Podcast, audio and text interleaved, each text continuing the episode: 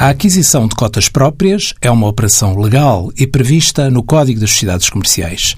Cada empresa terá o seu motivo para proceder a esta operação, entre muitos. Um sócio que se quer retirar, a exclusão de sócio, entre outros.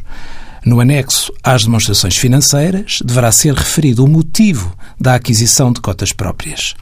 Quando a sociedade compra as cotas ao sócio a título oneroso, tem de constituir reservas em montante não inferior ao dobro do valor a pagar ao sócio.